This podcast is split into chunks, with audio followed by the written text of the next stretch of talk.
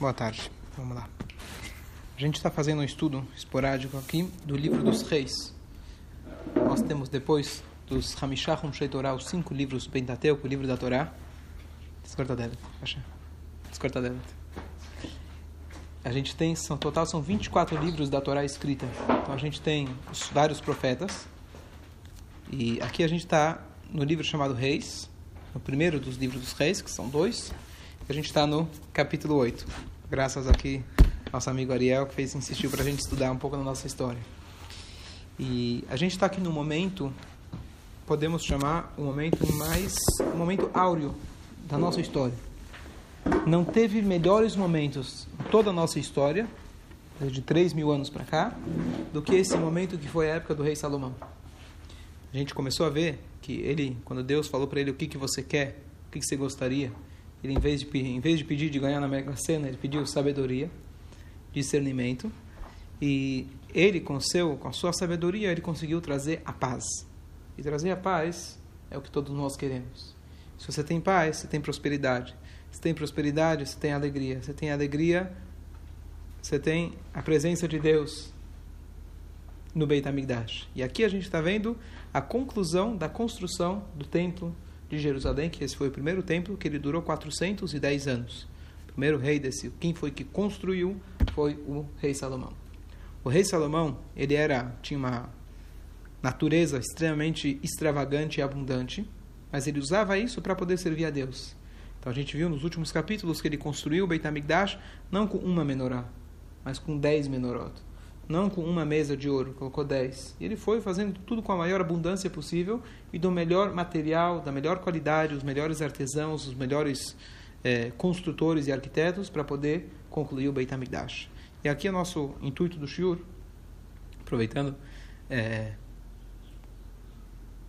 é na verdade a gente tentar ler essa história não só como história do passado, mas ver o que, que a gente pode aplicar. Na, último, na última aula a gente é, esclarecer um pouco o significado do Kodesh HaKodashim, o lugar mais sagrado do Beit HaMikdash, que era onde ficava a, a Torá, onde ficavam as, as tábuas da lei, e o significado mais profundo disso, que isso é, está relacionado, está relacionado com é, um relacionamento mais íntimo que tem entre Deus e Bnei Israel e o povo de Israel, que ele é sempre simbolizado, usado como analogia a um casamento, homem e mulher, o amor, o desejo, o que um tem pelo outro, etc. A gente elaborou um pouco nesse sentido. Então vamos hoje continuar.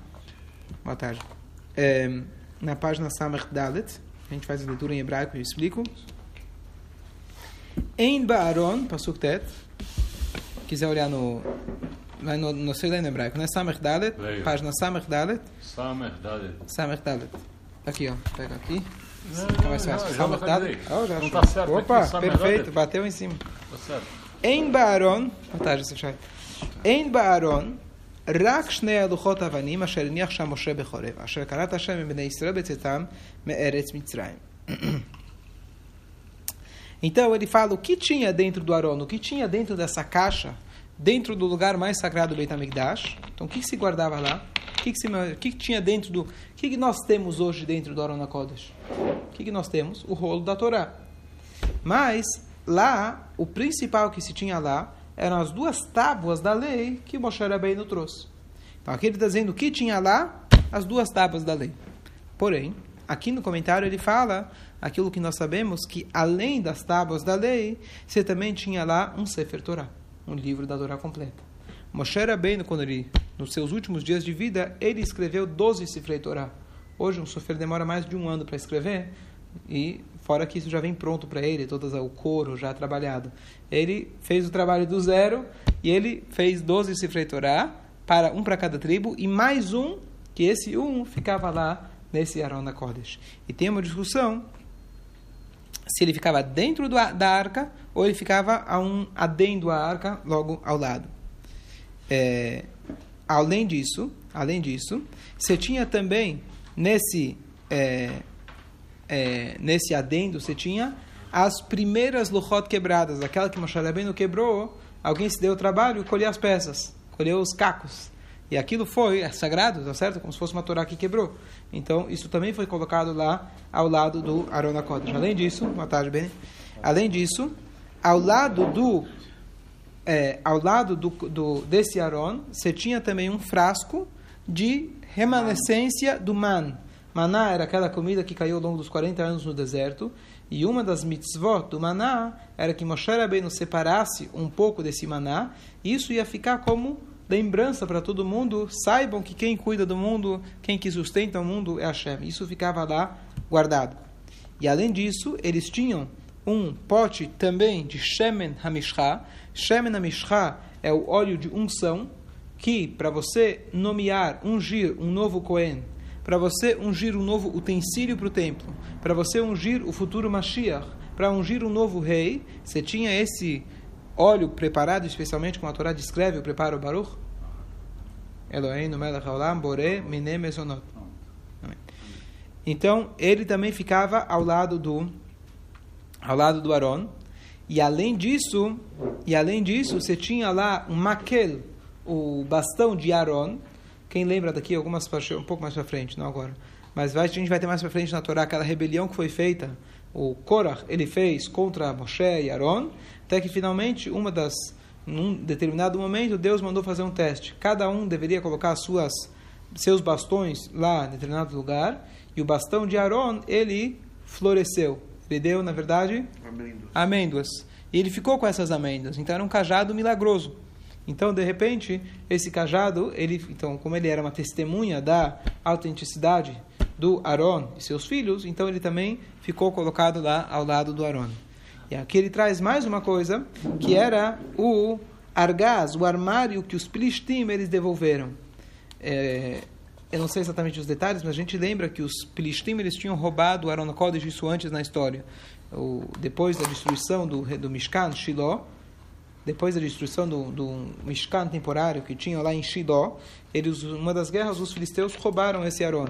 E cada lugar, lugar que esse Aaron ia, ele causava uma praga, e uma delas era de ratos.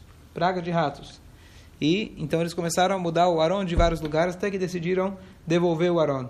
E quando devolveram, então tinha uma caixa especial na qual ele veio, alguma coisa assim. Então essa caixa também foi também foi colocada ao lado do Aron Kodesh. Pergunta é se o Shem na Mishra, sim. O Shem na Mishra, se eu não me engano, tinha que ser ter, não tenho certeza, mas tinha que talvez ter guardado do primeiro Shem na Mishra, e cada vez que se fazia um novo, se pegava uma gotinha desse daqui, não tenho certeza. Ou a Torá dá pra gente qual é a poção, de, qual é a receita de fazer Shem na Mishra. Certo? E o bastão Mas, de Moshe Rabbeinu? O bastão de Moshe Rabbeinu não estava lá. Está perdido hoje em dia? É, eu... Ah, então, está perdido. A gente não sabe, mas aqui eu fui pesquisar aquele midrash que você justo tinha comentado. Volta, vamos voltar. O bastão de Moshe Rabbeinu, ele tinha sido criado bem na Shmashot. Quando Deus criou o mundo, uma das últimas coisas que ele criou foi dez coisas que eventualmente foram usadas ao longo da história, coisas milagrosas. Então, uma delas foi o bastão de Moshe, na qual ele abriu o mar, ele fez as, as, as pragas, etc. Então, esse bastão, ele começou, passou de Adam, ele passou para Caim. Caim, Caim passou para Enosh, que passou para Noah, é, eventualmente. Avram, Yitzhak, Yaakov chegou, passou por eles, não lembro os detalhes. Yaakov, com certeza. Yaakov ele pegou, ele usou ele, depois, até que foi, caiu na mão do Yosef, Yosef ficou com Paró, o Itró era conselheiro do Paró, então ficou na casa de Itró, enterrado, até que Moshe Rabbeinu tirou. E aí eu vi a continuação de Moshe passou, eu acho que chegou até David, se eu não me engano. Chegou até David. Se eu não me engano, quando eu fui pesquisar esse Midrash, acho que ele depois a gente já não sabe mais para onde foi o mate de Moshe.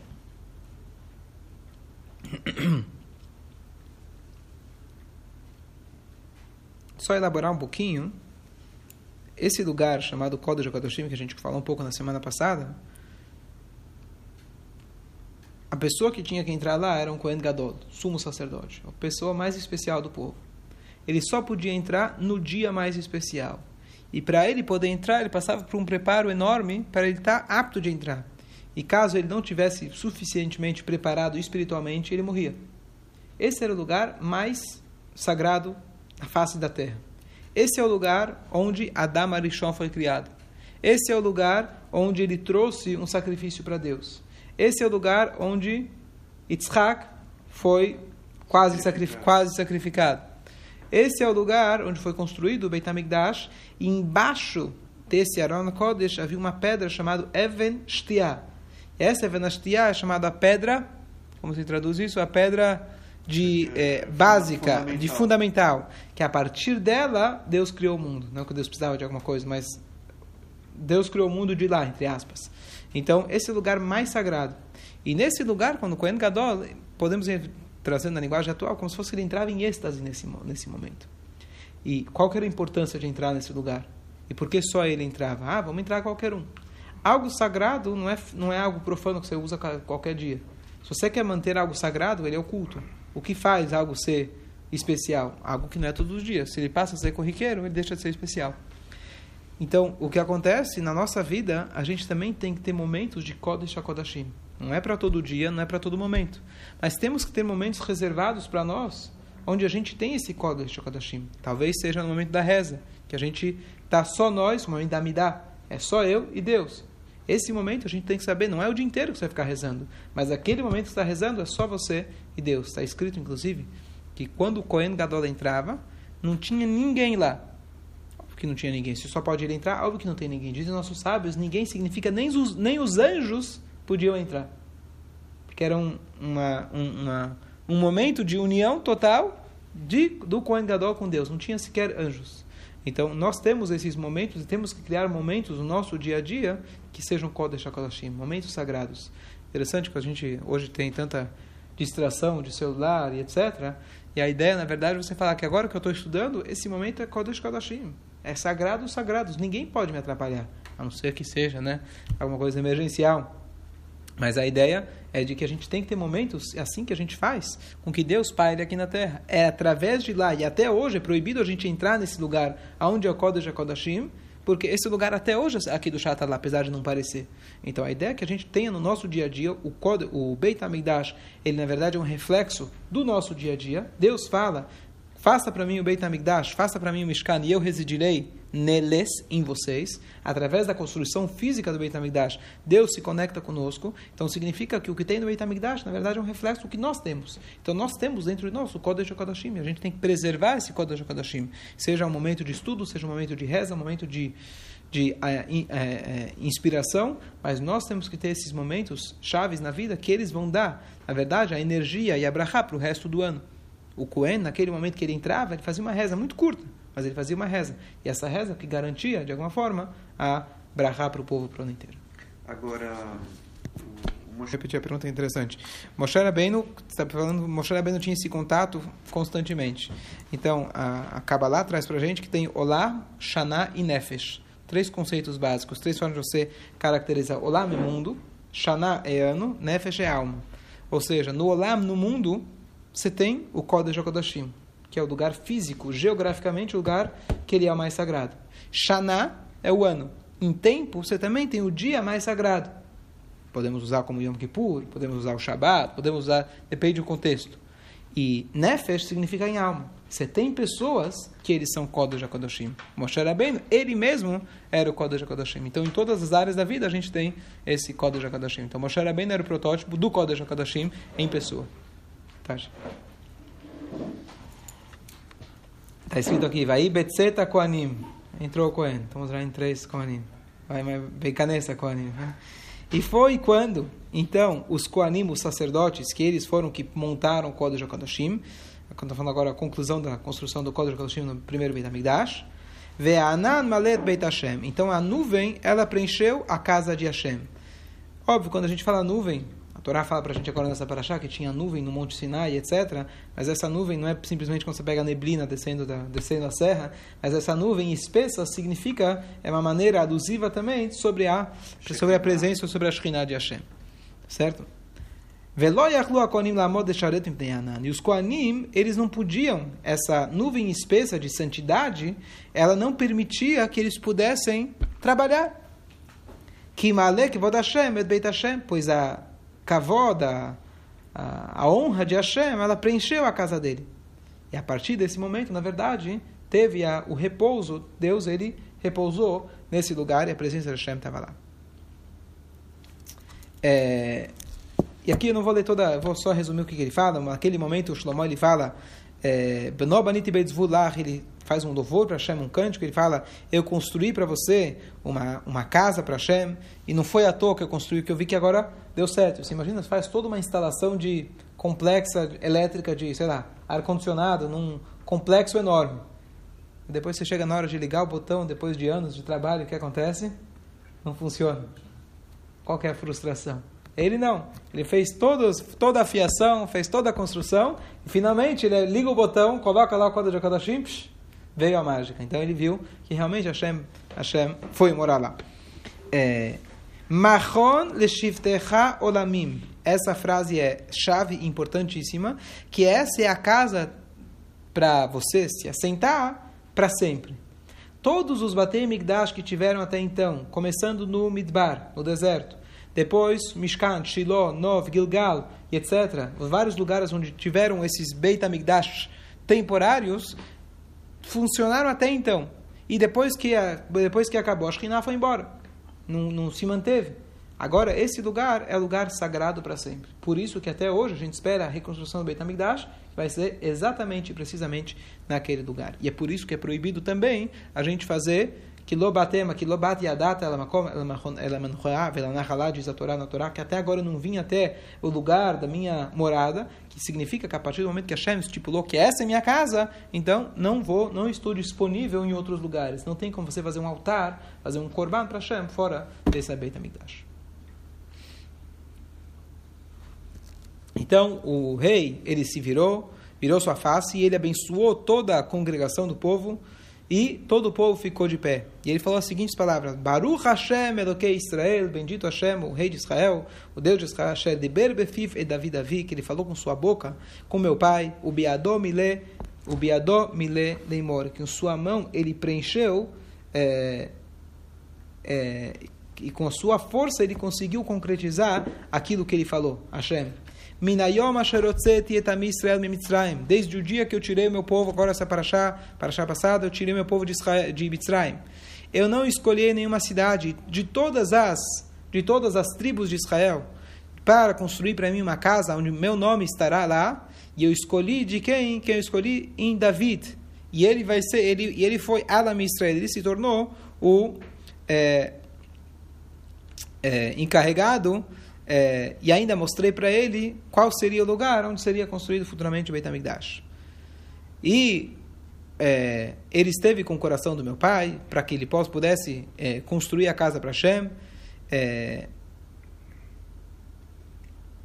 e aí ele pede para Hashem, tem aquela passagem que ele pediu para Deus para construir o Beit HaMikdash, e Hashem fala para ele, você não vai construir, mas o seu filho será aquele que vai construir o Beit HaMikdash. Então, Hashem, ele cumpriu a sua palavra, e eu eu me levantei como continuidade do meu pai, e eu pude sentar no trono de Israel, como Hashem disse, e construir a casa para Hashem, eduquei Israel. E lá eu coloquei o Aaron, que na, e lá está o, o, o, pacto de Hashem, que ele fez com os nossos antepassados, desde o dia que ele tirou eles do, de Mitzrayim. Naquela hora, o Shlomo ele fica perante o Mizbeach e ele estica suas, suas palmas para o céu ele fala, Hashem Elokei Israel, En Kamocha Elokim Bashamayim Mal. Não existe como você, Hashem, do céu para cima, da terra para baixo. Você é aquele que cuida do seu pacto, para o seu servo e aqueles que, se, que seguem no seu, no seu caminho por todo, com todo o seu coração. Você cuidou, você cuidou é, para o seu escravo, seu servo Davi, aquilo que você falou para ele. Você falou com sua boca, com sua boca e com sua mão você concretizou como o dia de hoje. E aí ele pede uma brachá para Deus que o seu reinado continue para sempre e, seu, e, e e, com a condição que se o, os, os Bnei Israel continuassem no caminho de Hashem. Ó, agora vem uma frase muito importante, que isso cabe aquilo que a gente estava conversando. Chega o rei Salomão, que haumnam yeshev elokim al como Hassidut principalmente explica esse pasuk. Será que Deus ele vai sentar sobre a terra? E Será que os céus e os céus os céus não foram suficientes para te contentar? Justamente essa casa, certo? Você é, que você construiu, seria ela o lugar aonde você vai morar? Então, na verdade, a gente pode interpretar esse Basuk que ele é, é, que Hashem ele fez uma bondade, que aqui é uma afirmação e uma questão. A afirmação é: os céus não foram suficientes, olha Deus, nenhum lugar foi bom para você, e você escolheu justo aqui, tá certo? Aquele pobre que chega para o rei, fala: Rei, você decidiu morar aqui na minha casa? Certo? Eu moro aqui no meio de, uma, de um casebre, foi aqui que você decidiu morar? O teu palácio não estava bom para você? Foi isso que Hashem escolheu. Então ele está questionando e ele está afirmando: sim, Hashem escolheu morar no Beit HaMikdash. Ele decidiu se diminuir, entre aspas, bem entre aspas, decidiu se conter para entrar numa casa física. E aqui, na verdade, vem aquele conceito de entrar um pouquinho, voltar um pouquinho ao que a gente falou nos últimos Shabbatot, no Shur de Hassidut, a gente estava estava discutindo, mas rapidamente, de que qual que é o motivo que Hashem fez o Beit HaMikdash. Ou qual é o motivo que Hashem criou esse mundo físico. O motivo que ele criou, conforme está nos nossos cabalistas, etc., Hashem criou esse mundo físico para residir justamente nele. Se Deus quisesse pessoas espiritualizadas 100%, ele tem bastante anjo lá em cima. Sabe quanto anjo tem lá em cima? Certo? Mais do que os impostos que cobram da gente. Em centavos. Tá? Então, pode ter uma ideia. Então, Deus ele escolheu justamente uma casa física. Deu exemplo semana passada, que é um exemplo que eu ouvi uma vez muitos anos atrás, que para mim é o melhor exemplo de todos. Uma vez tinha um milionário que ele viajou para Foz de Iguaçu. Tava quando falei esse exemplo? Tava aqui. Ele viajou para o Foz de Iguaçu. Ele gostou muito. Ele chegou para os empresários e engenheiros dele e falou: Pessoal, gostei muito daqui. Eu quero morar aqui. Eu quero que vocês construam para mim um, um, uma, uma mansão. Lembra? Aí eles falaram: Bom, você quer, você quer no Paraguai? Você quer face norte, Brasil, aonde você quer? Argentina? Ele falou, você não entendeu. Sabe onde cai a água? Lá na cascata, onde cai? É lá que eu quero que você construa. Aí eles falaram para ele, peraí. Você quer construir ao lado? Tudo bem. Você quer que a gente faça uma ponte em cima? Até que vai. Mas lá dentro você quer? É aqui que eu quero. Foi isso que Deus fez. No lugar menos provável de divindade, que é esse mundo físico, egoísta, materialista, Deus fala, é aqui que eu quero morar. Isso é um absurdo. Tá certo? Mas Deus fala, é isso que vai me dar prazer. Não quero, já, já viajei pelo mundo, conheço todas as maravilhas. Eu quero que você consiga construir para mim um palácio aqui na queda. Exatamente isso que eu quero. É loucura? Mas é isso que eu quero. No mundo físico, trazer espiritualidade. Dentro do egoísmo, você trazer altruísmo. Esse, é, esse, é, esse impacto, esse choque que a Hashem escolheu fazer. Essa é a nossa missão. Se você for observar, todas as mitzvot têm um denominador comum. A união entre algo físico e o espiritual. Você pega o tefilim, que é feito de um animal, couro de um animal e transforma ele em Shema Israel. Você pega o seu braço e você coloca o tefilim. Você pega uma lã e você faz um tzitzit. Todas as mitzvot é a junção de algo material com algo espiritual. Essa é a nossa missão. Transformar cada momento na nossa vida, que poderia ser algo, um momento egoísta, ganhar dinheiro porque eu quero ganhar dinheiro. Você fala, não, eu ganhei dinheiro para poder servir a Deus de uma maneira melhor. Então, transformar o espiritual, aquela queda, conseguir construir uma casa para Hashem. E aqui está a chave disso, onde Shlomo Melech ele afirma: Ve'af que abaita zé. Bem aqui você vai querer morar a Deus? Os céus não estava bom? Você mora lá em Las Vegas, você mora lá em Manhattan, no último andar. Você fala que você quer morar aqui? Bem aqui você quer morar? Escolhe outro lugar. Tem lugares melhores. Na Venezuela você quer morar? Onde você quer ir? Tá certo? Hashem fala: Não, é aqui que eu quero morar. No meio da bagunça. Aqui mesmo. E essa é a nossa missão. A gente tem que construir, cada dia a gente vai colocando um tijolinho, tentando colocar o tijolinho, e você coloca o tijolo, parece que ele cai, né? Você coloca o tijolo e vai, vai descer, quantos metros para baixo tem lá, Foz de Iguaçu? 200 metros, ele vai cair, você coloca um tijolo, faz uma coisa, parece que ele vai embora. Mas cada mitzvah a gente está colocando mais um tijolo, até que a gente constrói, se Deus quiser, o Beit HaMikdash Ashdishtim. Essa é a ideia. Em relação ao Boa tarde. E aqui eu vou. Eu vou Kol Masecha, amarte lecha. Kol Masecha, Masefer Nichtavim. Bom, e aqui ele vai trazer, na verdade, são palavras de encorajamento ao povo. Ele fala, basicamente, só resumindo, ele fala, se a gente ouvir as palavras de Hashem, se a gente cumprir a palavra de Hashem, a gente vai ter brachá, vai ter tudo de bom. E caso contrário, caso shalom, se a gente não tiver união, se a gente não fizer o que Hashem quer, então caso shalom vai ter o contrário. Isso foi, isso foi, isso, isso foi uma, uma benção muito grande. Quer dizer, ele se levantou e deu um madrachá. Quer dizer, qual que é a função de um rei? Tá certo? A função de um rei primordial é incentivar o povo a fazer Torah e Mitzvot. Essa era a função dele. Tanto é que o rei tem uma mitzvah especial, além de todo o Sefer Torah que todo mundo tem que escrever para si, o rei tinha que ter um Sefer Torah sempre com ele. E ele tinha seu o exemplo sempre, o tempo todo, de submissão perante Hashem. Então ele chegou e foi dar um discurso. O que, que ele vai falar no discurso? Ah, não, meu assessor vai fazer isso, vai melhorar a economia, a gente vai abrir nosso mercado. Não é isso que ele falou. Ele falou: a gente está aqui para servir a Deus. Foi isso que ele falou. A gente está aqui para servir a Deus. Sirvam a Deus, vai ter sucesso. Não, não, caso contrário, não vai ter sucesso. Vocês querem ter prosperidade? Vamos fazer a mitzvah de Hashem. É isso que ele falou. Certo? Esse discurso demorou um pouco mais que seis minutos, eu acho. O discurso dele foi um pouco mais. Ele traz, estou agora já pulei um pouquinho para o Pasuk Memdalet. Que quando o seu povo sair para a guerra sobre seu inimigo, vocês devem rezar para Hashem. É, através do Beit HaMikdash, se a gente tiver eventualmente alguma guerra, é aqui o lugar que a gente vai rezar e os, a Deus vai escutar as nossas rezas e, e etc. É,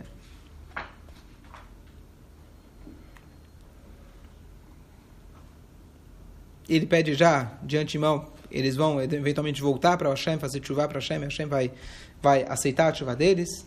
Vamos agora para Nundalet, Pasuk Nundalet, lá para frente.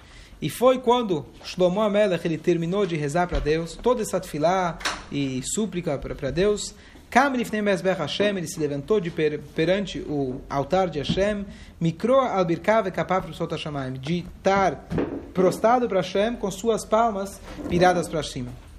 E aí ele abençoa, vira e abençoa o povo, Baruch Hashem, que ele deu para a gente menuchar, ele deu para a gente descanso.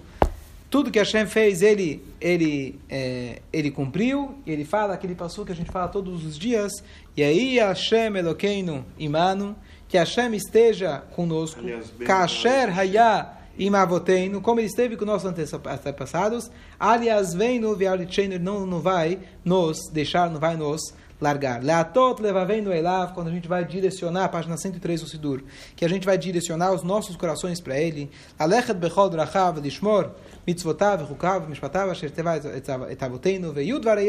E os nossos corações vão nos dirigir para cumprir os estatutos, as mitzvot, as leis de Hashem. E essas palavras que eu acabei de suplicar para Deus, agora a gente pode entender melhor. Todo dia a gente lê esse passo, talvez não entende o que a gente está falando. Isso se refere a todo esse discurso que a gente acabou de falar por cima. Então, que essas palavras estejam próximas de Hashem. Tudo que eu pedi agora, Hashem, por favor, escute a chuva deles. Se eles escutarem essas palavras, dê para eles abundância e etc. Por favor, que seja isso próximo de você, Hashem, Yom Valaila, para fazer Mishpat Avdo, para fazer o, a ordem do seu, é, é, a regra, a ordem do seu servo, Mishpat Amo Israel, Variom Yomoya, o julgamento do povo de Israel diariamente. Lemandat Kolamei Aretz, que todos os povos saibam que Hashem o Elohim, que Deus é o Deus, em Nod, e não existe outro fora ele. Ou seja, se a gente se comportar de acordo e Hashem ele for recíproco de maneira aberta, que isso justamente aconteceu bem claro na época do rei Shlomo, as pessoas faziam o que tinham que fazer, eles tinham abundância, tinham brachot, então isso causa o quê? Isso faz com que todos os povos reconheçam que Hashem está conosco. Infelizmente, no momento de Galut, isso Hashem, o que significa que Hashem se afasta? Hashem está aqui, mas o afastamento de Deus significa que você não consegue enxergar que todo aquele que faz a vontade de Hashem, ele tem imediatamente a sua recompensa. Mas ele está pedindo para Hashem, demanda se Hashem fizer isso, manter esse relacionamento próximo, aonde a gente está sempre sendo julgado por Deus e tendo as nossas recompensas e vice-versa, então isso vai causar com que todos os povos vão reconhecer que Hashem, o Elohim, que Deus é nosso Deus. Infelizmente, na época do Galut, as pessoas perguntam, Aie Elohim, onde está o Deus de vocês? Então eles fizeram um monte de vários e vários korbanot, sacrifícios para Hashem, e ele fez uma grande festa, Kal Gadol. E no oitavo dia, então foi, foi que era o Shmini Atzeret, certo? Era justamente a época de Sukkot, quando foi inaugurado. Então no Shmini Atzeret ele falou, pessoal, oito dias de festa, Zeigezint, as ordens, vão embora, cada um volta para sua casa, está na hora de trabalhar, mas todo mundo saiu de lá com muita alegria, cada um saiu de lá alegre sobre toda a bondade que Hashem fez para David, Avdó, o para e para o seu e para o seu é, e para o seu povo.